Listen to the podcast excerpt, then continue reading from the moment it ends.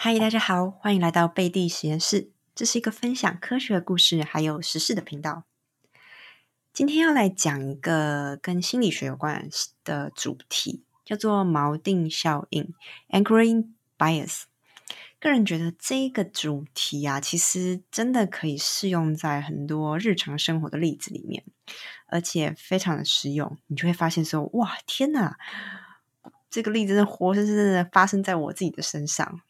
但是呢，你想避免又很难，为什么？没办法，因为我们是人，人就有一个复杂的大脑，但是它就是这么的复杂，所以才让你会被自己的大脑给骗了。好，那今天就是要来讲这个锚定效应。我们很常会看到大家在路上那种斗大的那种打折商品的广告啊，然后呢，很多人就会被它吸引，对不对？那或者是有时候你成功杀价，就觉得哇。赚到了，我杀到了十块钱或者是一百块钱这样子。但这一切类似商人的行为，其实我们都可以归功于锚定效应。而且呢，锚定效应不只是可以应用在消费行为上面哦。个人觉得啊，可以在股票或者谈判谈判上面，其实都很适合。那这个 anchoring bias 锚定效应，这个锚呢，就是你知道船锚的锚。那只要是人都会因为一开始接受的讯息而影响了接下来的判断，就好像一个锚一样，你就把锚从船上丢到海里，那你这个船呢就不会离开这个锚太远，也就是说，这个印象就会深深卡在你的潜意识里面，影响你后续的行为决策。过去的科学家当然有做过一些有趣的心理实验。最早由阿摩斯特沃斯基和丹尼尔卡内曼针对锚定效应进行实验。他们把高中生分成两群哦，分别给他们看不一样的数学算式，并且要求在短时间内五秒内要猜出答案。当然呢，你就不可能真的去算它，所以你只能感觉凭一个你知道感觉去给出一个答案。那其中一种算式呢，是从八乘七乘六一直乘到一。好，再讲之后，它的第一个算式是八乘七乘六一直乘到一。那另一组呢，是从一乘二乘三乘四一直乘到五。哎，你有发现吗？其实他们答案一定都是一样的，只是一个两个乘数方式不一样，一个是从八到一，一个是从一到八。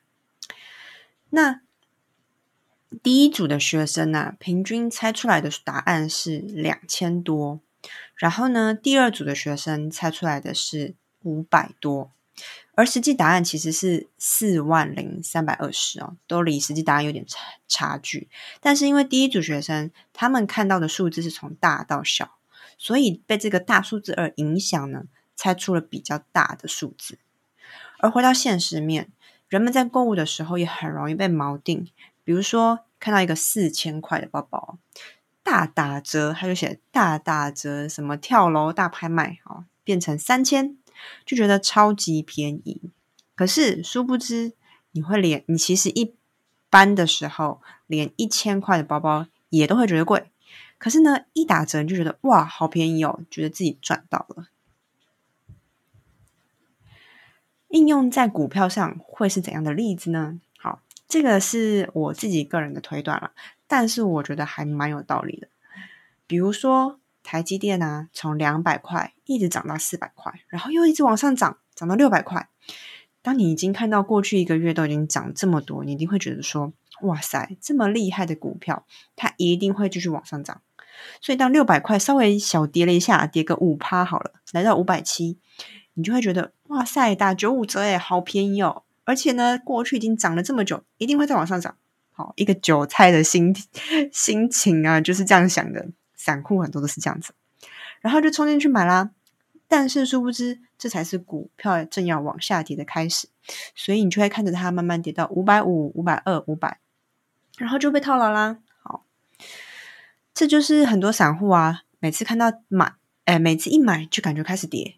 或者是大家说不要追高的原因，其实因为我们就是太容易被过去的那个涨势而锚定下来了。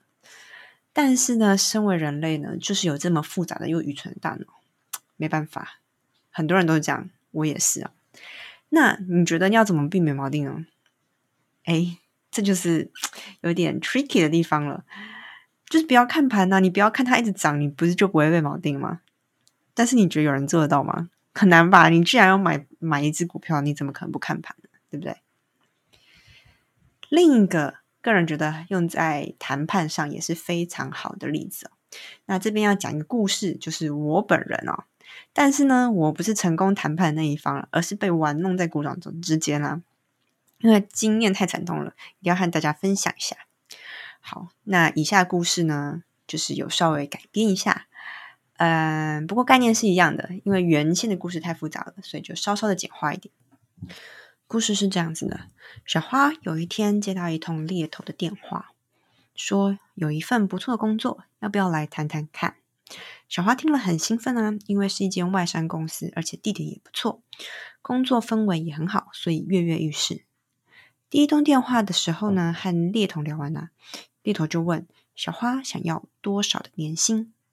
小花因为没什么你知道跳槽跟猎头谈的经验，所以反问猎头说：“一般跳槽可以多几趴呢？”猎头说：“一般零点八到十趴左右，但是如果表现的不错，当然有超过十趴的。”好，这时候小花心里想的是二十趴甚至三十趴的增幅，反正呢，薪水当然就是越多越好啊。不过听到猎头说，呃，有可能超过十趴，心想自己还是有这个机会的。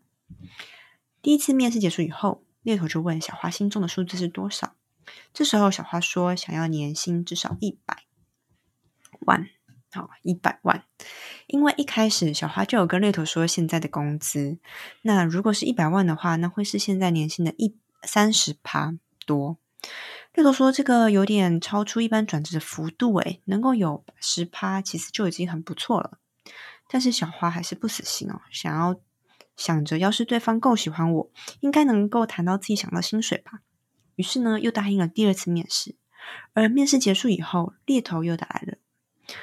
猎头这时候呢，他就开始问说：“如果核心出来的薪资是年薪八十趴，可以接受吗？”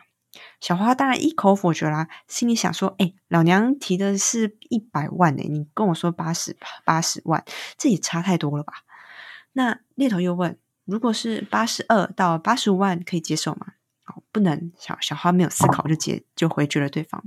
那八十五到九十可以吗？或者是九十到九十五可以吗？最后，小花终于受不了了，就在九十五的地方呢，回说：“嗯，好啦，这还是可以讨论一下的，这边还可以。”就这样，又过了一个礼拜，中间还是啊，小花还是不断跟猎头表示说，他还是想要有一百万的年薪哦，不然其实以这样子的地点、工作内容，好像没有加薪的感觉。好，猎头一直表示说啊，有点难度啊，但是还是嗯，努力看看。可是，一般没办法多这么多。好。所以一周过后呢，猎头终于打来公布核心的结果了。哎，核心的结果是一百万。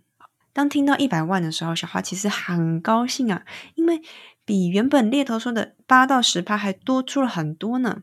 啊，其实小花一开始的时候预期的薪水又比一百万还要再多一点。当然啊，年薪一定是觉得越多可以越好嘛。不过。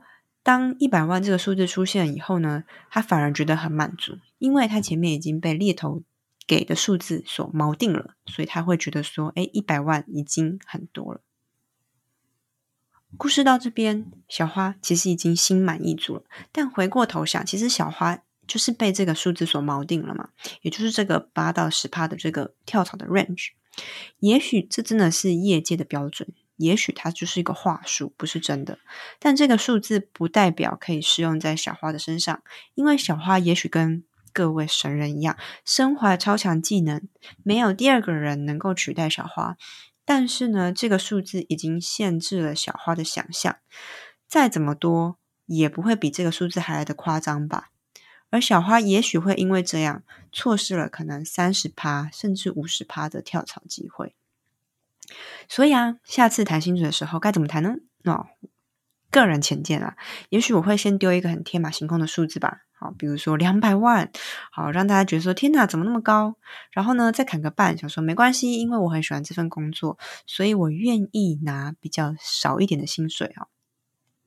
不知道，不知道这样有没有用？好，希望有人可以帮我试试看。那让看看是不是对方也可以被锚定一下。那今天的分享就到这边啦。如果喜欢我的频道的话，欢迎帮我按赞，然后分享给更多人。那我们就下次见喽，拜拜。